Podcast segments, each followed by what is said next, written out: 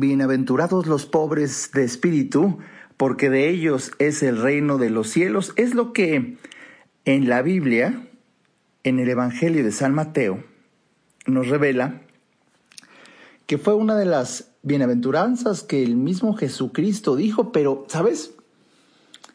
Qué tremendo ha sido no entender lo que implica y cómo el lenguaje ha sido distinto de una época a otra. Hoy, hoy compartiré un poco de mis lecturas y reflexiones contigo al respecto para esclarecer este tema tan interesante.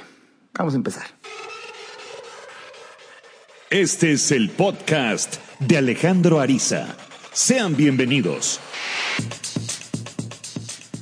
Bienvenido al episodio 182 de este, el podcast de Alejandro Ariza. Oye, tenía un rato de no publicar un episodio porque estuve dando todos los domingos un diplomado en desarrollo humano integral que de verdad si te lo perdiste, qué tristeza, fue un material extraordinario, aunque te tengo la buena noticia de que si te interesa, está disponible todo el diplomado, tan solo si envías un correo a mi correo, alejandro o ahí mismo en mi página, en Alejandro Ariza en el botón de contacto y ahí lo solicitas y existe la posibilidad de que lo adquieras y lo puedas ver porque se grabó todo. Oye, qué impresión, qué impresión. Pero es la razón por la cual no estuve aquí varios domingos porque como suelo hacerlo muy, muy, muy en vivo, pues a veces no se puede. Y el día de hoy, por alguna extraña razón, estoy queriendo compartir contigo, pues pues algunas cosas asombrosas de las famosas bienaventuranzas que, están publicadas en la Biblia, que expresó Jesucristo en su inmortal sermón de la montaña, que de verdad, con todo el respeto que, que implica, hasta hay un afamado intelectual, el doctor George Lamsa, en que él cree que Jesús tenía hasta un manuscrito cuidadosamente preparado para este sermón en particular y, que casualmente cree que ese manuscrito cayó en manos de Mateo y que lo publica. De, porque, porque cuando tú lo estudias es de verdad exquisito. Mira, yo ni sabía y quizá, quizá tú tampoco, y lo más cercano del conocimiento que tienes del Sermón de la Montaña son fragmentos que en algún evangelio escuchas en la misa, eh, en, la iglesia, pero pues con todo respeto, pues es muy poquito y, siempre se acomoda a modo, ¿no? Extraen una frase y de ahí hasta el sacerdote se echa un sermón y por fin que todo lo acomoda a conveniencia de la ignorancia que tenga la persona que lo explica. Y en esta tesitura quizá el día de hoy, pues te sorprendas que si quieres echarte una vuelta y tú por tu lado lees la versión original, o bueno, lo que más está cercano, ¿no? Lo que más está cercano a la versión original, échale, un, ojo al Evangelio de San Mateo, los capítulos enteros, ¿eh? El 5, el 6 y el 7. Es, es prácticamente el manuscrito, si es que, si es que existió, de todo lo que dijo Jesucristo en el afamadísimo Sermón de la Montaña. Y te lo digo porque, bueno, desde aquella época existe el famoso fusil. Lucas, otro evangelista, parece que, que se fusiló el, el texto que escribió Mateo e hizo un resumen. Entonces también viene el Sermón de la Montaña en el Evangelio de San Lucas, pero es un resumen como para decir, yo también quiero opinar, ¿no? Uy, esto del fusil existe desde tiempos ancestrales y seguirá existiendo.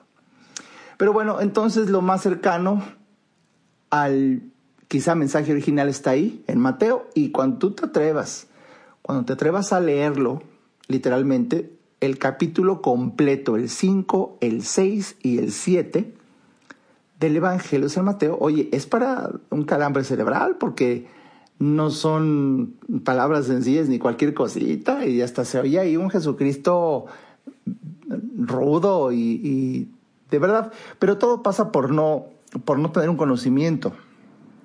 Y aquí lo interesante es que pues hace más de dos mil, imagínate qué complejo ha de ser tener un texto bien escrito si se escribió hace más de dos mil años. Entonces, si hay broncas en el periódico de hoy con lo que se dijo, se interpretó y el periodista expresó de un día para otro en la nota del periódico, pues imagínate dos mil años después. No, no, no, no, no.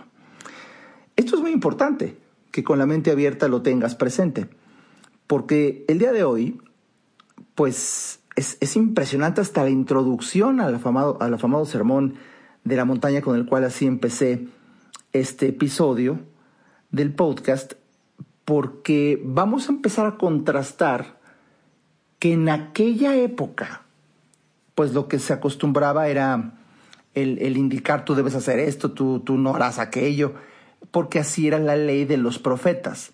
Sin embargo, eh, el rollo que se traía Jesucristo era totalmente otro. Él, casi no indicaba lo que tienes que hacer, sino lo que debes ser. Él, invitaba más a la transformación. Y por eso, y por eso es, tan, es tan revelador y a mí siempre me ha causado una gran luz cuando eh, Pablo en Romanos capítulo 2, el versículo 2, fíjate lo que dice, no os conforméis a este mundo, sino transformaos por medio de la renovación de vuestro entendimiento. Ay, papá, esto, esto de verdad es profundísimo porque es una invitación no a que cambies las cosas, a que entiendas por qué suceden como suceden y por qué vives como vives, es entender. No te conformes a este mundo, sino transfórmate por medio de la renovación de tu entendimiento. Uf, me hace mucho sentido y, es un apoyo de las Sagradas Escrituras que le da sentido incluso a mi misión existencial como Alejandro Ariza. Tú sabes que mi misión es ayudarte a entender para que vivas mejor. Mira nada más, ayudarte a entender para que vivas mejor. Pues es la única manera. Lo he visto en consulta, todas las semanas lo veo en consulta. Mi trabajo como terapeuta es ayudarte a entender y es tan hermoso cuando el paciente hasta oigo cómo le caen los 20, se oye, pero como las monedas de las máquinas de Las Vegas, no te caen 20, caen cientos de 20, ya entendí, ah, ajá, ajá, ajá. En el momento en que entiende, la persona cambia. Por eso esas tres palabras que son parte de mi filosofía Arisa, si entiendes, cambias. Punto. Y del tema que se trate. Pues bien, Jesús no enseñó nunca ni teología, ni una doctrina, simplemente su enseñanza era muy sencilla, directa y práctica, y, normalmente se enfocaba a que entendieras. Eso es todo. De hecho, de hecho, las bienaventuranzas, que son conocidas así en la Biblia, podríamos entenderlas como actitudes del ser. Porque cuando su afamado sermón de la montaña empieza con bienaventurados, y ya luego un rollo de tres capítulos, ¿no? Eh, de verdad, la palabra bienaventurado es casi usado como sinónimo de bendecido. Y aquí es importante saber qué es bendecir, ¿no? ¿Qué es bendecir? Bendecir es alabar, es engrandecer, es ensalzar, es conceder la providencia, como protección es colmar de bienes a través de decir algo que genere el bien. Por eso bien decir, bendecir. No es cualquier cosa. Eso es bendecir. Y bendecir aquí se toma como sinónimo de bienaventurados. Y, y por eso cuando empieza él a decir, bienaventurados los pobres de espíritu, porque de ellos es el reino de los cielos. Bueno, aquí, aquí sí, híjole, es debatible, porque ha cambiado tanto la comprensión del lenguaje y lo que las palabras significaban hace muchos años, a cómo la misma palabra significa algo totalmente distinto hoy, que ahí está el origen de la confusión. Y y bueno, sirva este episodio, que de alguna manera estoy obedeciendo un impulso de compartirte esto, eh, para entender y al entender transformarnos y decir, ah, porque esa frase de bienaventurados los pobres de espíritu, porque de ellos es el reino de los cielos, hemos estado por mucho tiempo eh, pues te digo, sobreponiéndonos, yo creo, el malentendido que, que ha estigmatizado esta bienaventuranza. Porque a través de la historia del cristianismo pareciera que nos vendieron la idea de que ser pobre es una virtud. Sufre pacientemente tu pobreza de hoy, porque en algún cielo futuro tendrás tu recompensa. Entonces, cuando, cuando un pobre, pobre material, pobre de finanzas, pobre de dinero, pobre jodido, ya sabes, ¿no? Ya sabes de lo que estoy hablando. Oye, esto, pues es como un bálsamo, decir, bueno, pues sí estoy jodido, pero eh, eso es a cambio. Eh, y de hecho es condición, fíjate, y de hecho es condición estar jodido y pobre para que en un futuro, en un cielo prometido, ahí ya eh, venga la recompensa que, fíjate bien, no dice que ya entonces seas rico. Digo, para ir relajando el cuerpo, va a haber una recompensa. Híjole, pero quién sabe cuál. Bueno, e, e, e, el tema, el chiste es que ha prevalecido a lo largo de, la enseñanza sobre Jesús, pero, pero es un malentendido del significado implícito en estas palabras tan significativas. Fíjate, estaba yo analizando el otro día en mis lecturas, en mis estudios, la raíz etimológica de varias raíces que tiene, porque a veces te lleva al latín, al hebreo, de la, de la palabra que al final se traduce como espíritu. Esa palabra es, es traducible más exacta y expresivamente en la raíz etimológica como orgullo. Fíjate nada más el impactante cambio de entendimiento por empezar eh, a, investigar lo que las palabras significaban. Entonces, más exacto sería decir, pobres de orgullo.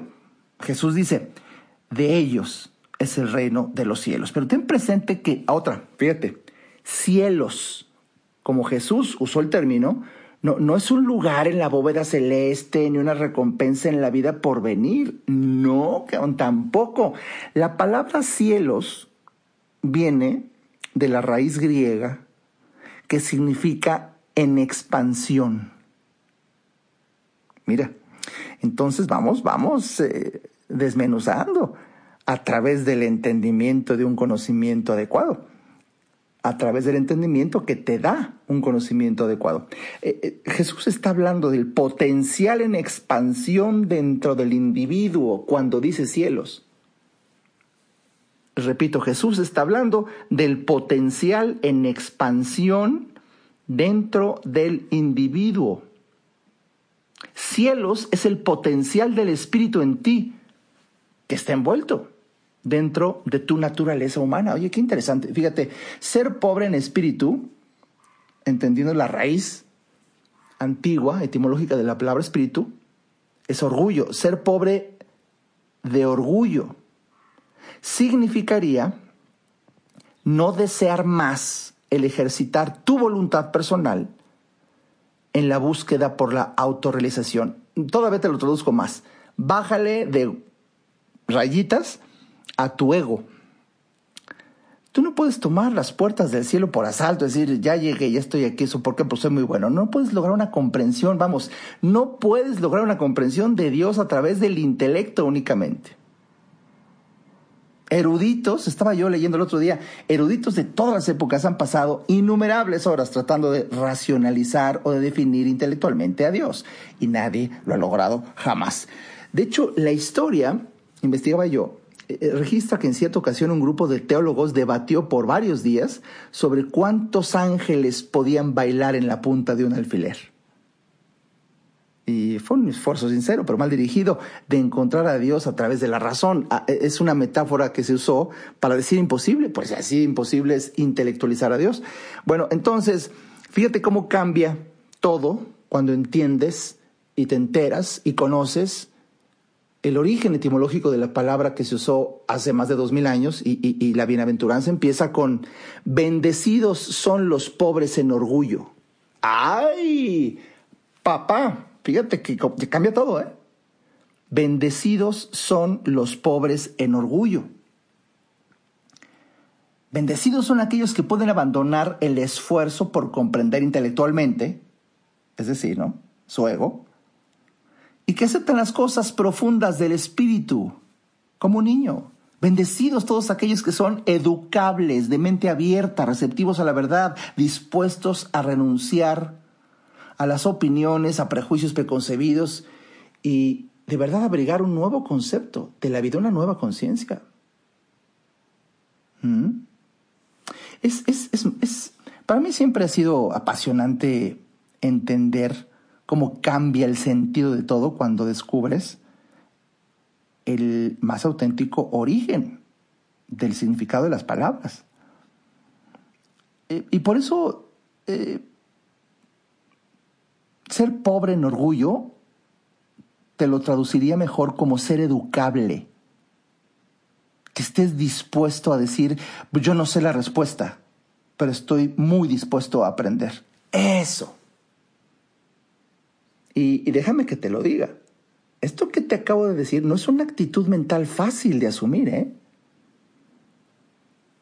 eh y vamos, algo, ¿quieres, ¿quieres ahí un calambrito ya? Un calambrito de profunda reflexión intelectual, emocional, espiritual al mismo tiempo. Escucha esto.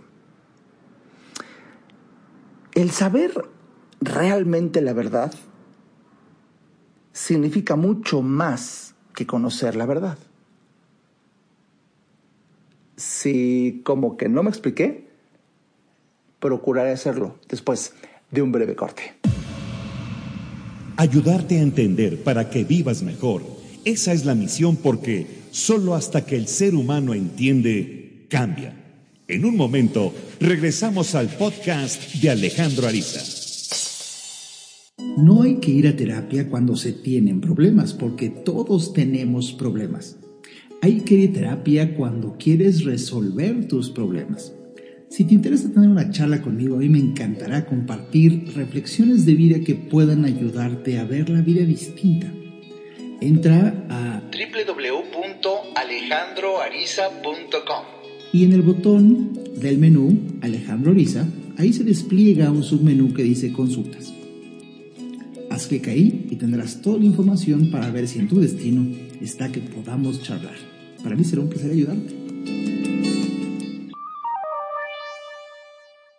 Hablar cualquiera puede, pero comunicar y transformar vidas mediante la influencia de la palabra es un privilegio muy exclusivo que se puede aprender. Te quiero invitar a mi curso de oratoria de gran influencia, un curso que dicto solamente una vez cada año y el siguiente será en el mes ya de abril, en el mes ya de abril. Y por favor, si te interesa, disfruta entrando a mi página www.alejandroariza.com y ahí, si te desplazas en la página de inicio hasta abajo, está el anuncio con las fechas. Viernes 22, sábado 23 y domingo 24 de abril y en esta ocasión solamente dictaré este curso de oratoria de tres días para 16 personas, nada más, porque tengo un invitado especial, extraordinario, un experto en temas de memoria que nos acompañará. No te lo pierdas, es un curso que cambia vidas. Te espero. Toda mejora implica un cambio, pero recuerda, solo si entiendes, cambias. Continuemos escuchando al doctor Alejandro Ariza.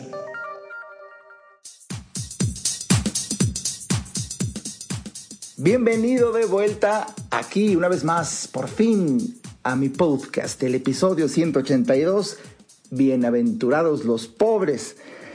Para, para empezar a compartir contigo algunas reflexiones que se me antojaron, explicar pues acerca del afamadísimo Sermón de la Montaña del Teacher, de Teachers, y sobre todo desde la primera frase, desde la primera frase, te repito, son tres capítulos de Mateo, pero la primera frase, bienaventurados los pobres de espíritu, porque de ellos será el reino de los cielos. Bueno, eh, eh, eh, ¿a, qué, a, qué, ¿a qué me refería con lo que dije antes del corte?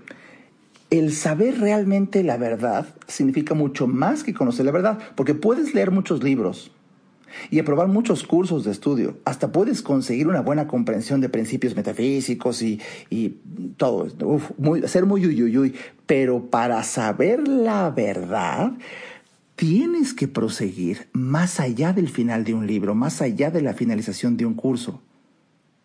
Tienes que seguir hasta que verdaderamente caigas en la cuenta. porque ya cuando estamos hablando de terrenos espirituales tan, a veces tan desafiantes para la mente común de los mortales, la verdad no es algo hacia lo cual tú vas, sino algo que viene a ti, es una revelación interna. En, en la historia bíblica me encanta una parte de donde un joven rico se acercó a Jesús en cierta ocasión para convertirse en discípulo. Ya sabrás de quién estoy hablando y si no, pues ya le investigas. Jesús le dijo al joven que pues adelante, bienvenido al, al team, pero tenía que vender todas sus posesiones y darlo todo a los pobres. Y entonces regresar para unirse al grupo. Híjole, híjole, se nos cuenta que el joven se puso muy triste porque era muy rico. Pues nada más así, de primeras de golpe, pues yo creo que cualquiera, ¿no? Es una historia triste. El joven sencillamente no comprendió. Ahí voy a empezar a explicar. Eh, Jesús no quiso decir que uno tiene que ser pobre para ser un seguidor de la verdad. Y aquí déjame repetirlo, subrayarlo. Qué lástima que no se puede subrayar en un podcast. Pero sí hay una aplicación, ¿eh? Hay una aplicación donde puedes subrayar en un podcast. Ya luego te platico. Repito, Jesús nunca quiso decir que uno tiene que ser pobre para ser un seguidor de la verdad.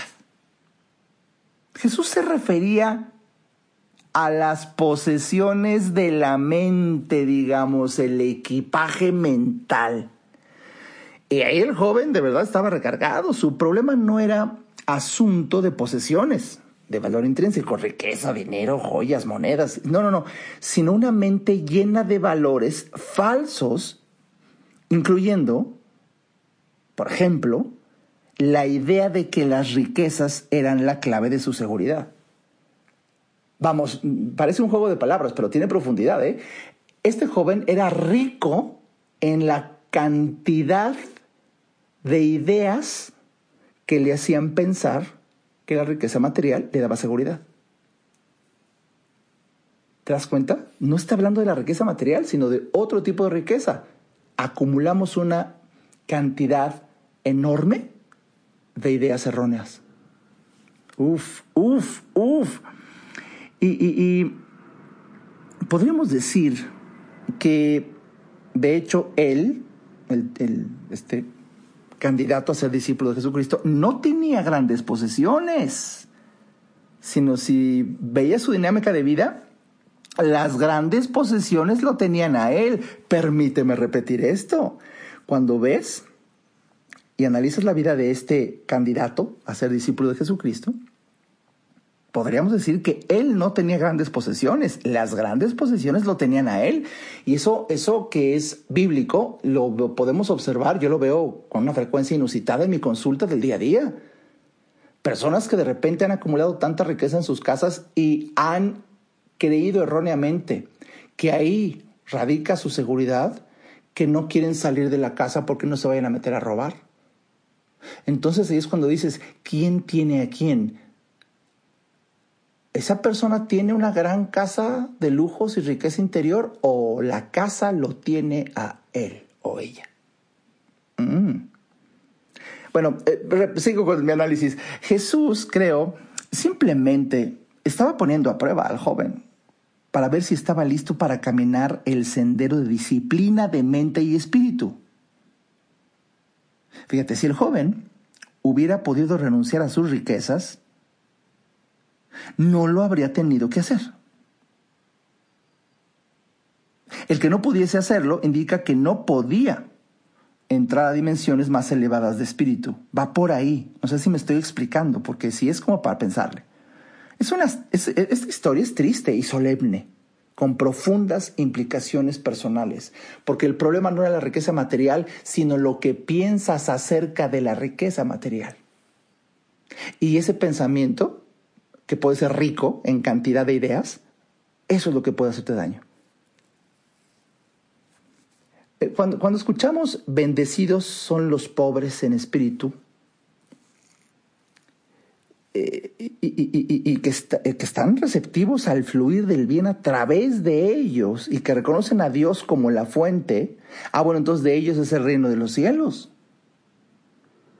Ellos entonces, eh, de, seguro, ese, nivel de conciencia son personas que liberan el esplendor que ya viene dentro de cada uno de nosotros. Esto es de dentro para afuera. Sin embargo, y lo digo con todo respeto, la religión por motivos que mejor preferiría no aquí explicar, pues nos ha tratado de convencer, no, no viene de fuera, cabrón, viene de fuera. Es más, sale de tu casa para ir allá afuera, a la iglesia, a la misa, al Vaticano, al ver al Papa, a ver al sacerdote, porque ahí es donde están los uyuyuy, tú, pecador, ¿no? Entonces, nos han, de alguna manera, por la razón que sea, tratado de convencer que hay que buscar afuera la salvación, la verdad, ir con el experto. Y, de repente tienes, tienes, un Jesucristo que cuando entiendes y, alguien te traduce sus, sus, enseñanzas, te dice, todo ya está dentro de ti pero necesitas voltear a ver hacia adentro. Y aquí llega, pasan los años y hay un negocio ahí. Y bueno, no, no, no, no, no, ve afuera y sobre todo ve con los que saben, ¿no? Y no, no, no, Jesucristo, no, no, no, era para el otro lado. Yo, yo me imagino con todo respeto ahorita que está de moda Jesucristo en este fin de semana. Y lo digo porque eso también, perdón que lo diga, ¿eh? estamos hablando ya a otro nivel, pero en mi curso de oratoria enseño la trascendencia que tienen las historias. Y tú ves qué historia. O sea, qué historia has escuchado que se repita todos los años de nuestro Jesucristo. Lo matan, pase unos meses y luego vuelve a nacer allá que es la Navidad, unos cuantos meses y lo vuelven a matar, y luego, otros meses y lo vuelven a hacer, y así para que no se te olvide. Y para cómo va el tiempo, yo un día me acuerdo que estaba aquí una señora que me ayuda en la limpieza y, y, le decía yo que, que, en diciembre, allá por cerca de la Navidad, me llegó ¿eh? por correo electrónico una oferta inigualable si la aprovechabas en diciembre para Semana Santa. Entonces decía, me acuerdo que le dije, güey, apenas van a hacer y ya lo están matando otra vez en la oferta. Porque, pues bueno, así, así llegó el, correo electrónico, ¿no? De si te anticipabas al pago, por supuesto, mucho más barato. Pero a lo que voy es que es, observable cómo una historia, cuando se repite y se repite y se repite y se repite, incluso si ha sido erróneamente explicada, Basta con repetirla y repetirla y repetirla para que la gente empiece a creer que es verdad. Y hay tantos errores. Es trascendente, no te pierdas, no te pierdas si puedes, pues en la privacidad que me permite hablar, más o menos como estoy hablándote en este podcast, pero mucho más profundo y mucho más confrontante lo hago, eh, obviamente en la privacidad de en vivo y más en el curso de oratoria, en donde comparto la enorme responsabilidad que tenemos todos aquellos que ocupamos un foro, y ya sea grandes auditorios o un podcast o platicar con otra persona en un uno a uno y que quizá tú seas lo que representa el primer acceso al conocimiento de otra persona, de tu hijo, de tu compañero. Es, es enorme, es enorme la responsabilidad. No te lo pierdas porque en el curso de oratoria no tan solo enseño a hablar, sino confronto con la responsabilidad que implica hacer uso de la palabra. Bueno, ¿no, no, es bíblico? Todo empezó con el verbo. Uf, uf. Bueno, pero a lo que voy. Cuando tú entiendes esta bienaventuranza, cuando analizas la raíz etimológica de las palabras originales, entonces es que descubres que que un Jesucristo no, no vino a decirte qué tienes que hacer. Te vino a ayudar a que descubras tu ser, quién eres en verdad. Y por supuesto que aquí a nivel cancha, a nivel terreno, a nivel Vox Populi, Vox Day, a nivel común y corriente, hay intereses creados en instituciones, en personas que no les conviene que descubras quién eres en verdad y Jesucristo te decía, descubre quién eres en verdad. Y por eso la propuesta de Jesucristo, más que nada, no es, no es tienes que hacer esto, no, tienes que descubrir quién eres. Es, es, es la actitud del ser. Entonces, déjame traducir de todo lo que he estudiado cuando me apasiono en estos temas. ¿Qué podría implicar cuando el sermón de la montaña empieza con bienaventurados los pobres de espíritu porque de ellos es el reino de los cielos? Oye, cuando tú entiendes, descifras códigos que vienen de la Biblia es un está codificada. Bueno, ¿qué sugiero que entiendas? Escucha, sugiero lo siguiente, que entendieras un tratamiento afirmativo para tu ser que dice así, yo soy y estoy accesible y receptivo a la afluencia y a la efusión de todo lo que existe en Dios. Digo, cualquiera que oiga esto, así de primeras de cambio, debe decir, de esto nada que ver, es otro texto, es otro tema. Y qué sorprendente que estoy hablando de lo mismo. De, verdad que qué maravilla que esto es un podcast porque puedes echarle para atrás y volverlo a escuchar. Y creo que valdrá la pena.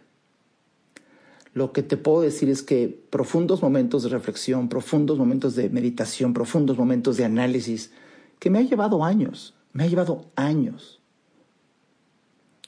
Es lo que comparto mucho más profundamente en corto.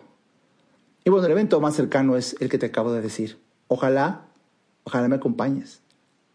Al momento en que estoy produciendo este episodio, quedan dos lugares. Dos lugares de mi siguiente curso de oratoria de gran influencia. Es este mes de abril. Toda la información la tienes entrando a mi página www.alejandroariza.com. Te desplazas hasta abajo y ahí está el banner de anuncio. Ojalá, ojalá me acompañes y que hayas disfrutado este nivel de reflexión que muchas veces difícilmente se da. ¿Y sabes por qué? Quizá hoy quise compartir contigo así porque de verdad que es necesario cambiar un poquito el enfoque porque yo mismo, yo mismo lo he llegado a sentir, nada más te asomas tantito a lo que mayoritariamente se publica en redes sociales que hoy ya está profundamente contaminado de la noticia promedio, pues ya sabes, tragedias, robos, asaltos, feminicidios. Es que cualquiera eh, nos angustiamos. El, día de ayer, el día de ayer, yo tuve un compañero en la prepa, y fue compañero del mismo, de la prepa, del CUM, Jorge Volpi. Híjole, lo leo de vez en cuando por tratarse de él, lo conozco me ha pegado, me ha pegado, pero contuvo una columna que escribió acerca, pues, pues de verdad, de verdad te lo quiero decir. Bastaría con, con echarle un ojo al puro título. No sé si tú me sigas, pero ayer lo publiqué en redes sociales, creo que en Twitter. En Twitter creo que se me hizo lo más prudente, pero es muy fuerte. Se llama México no existe la columna de Jorge Volpi del 16 de abril. Lo que expone ahí es durísimo en virtud de que es verdadero. Pero a lo que voy, ¿por qué te lo estoy diciendo? Porque hay temas que muy difícilmente se podría permitir eh, analizarlos tan abiertamente. Se requiere una cierta secrecía. Prudente, prudente. Y eso es muchas veces en lo que terminan los momentos de reflexión cada vez que puedo tenerlos con un, con un grupo muy selecto y privado de personas, que así será, así será. Estoy haciendo todo lo más posible para que el curso de oratoria de este año, que nada más lo doy una vez al año y la única vez va a ser este, este abril de de este 2022, pues no rebasen los 10 participantes porque el domingo que hacemos práctica, no, se pone intenso, luego nos salimos muy tarde y es muy cansado, entonces quiero evitarlo porque es muy desgastante, aunque igual de apasionante. Entonces, pues bueno, quedan dos lugares, espero verte ahí y que disfrutes de este nivel de reflexión en la práctica, el don y el poder de la palabra a través de su entendimiento cabal. Mi nombre es Alejandro Ariza. Nos escuchamos en el siguiente episodio.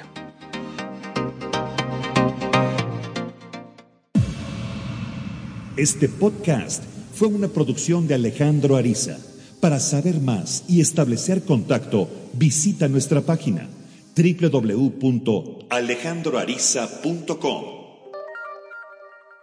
Quedan todos los derechos reservados.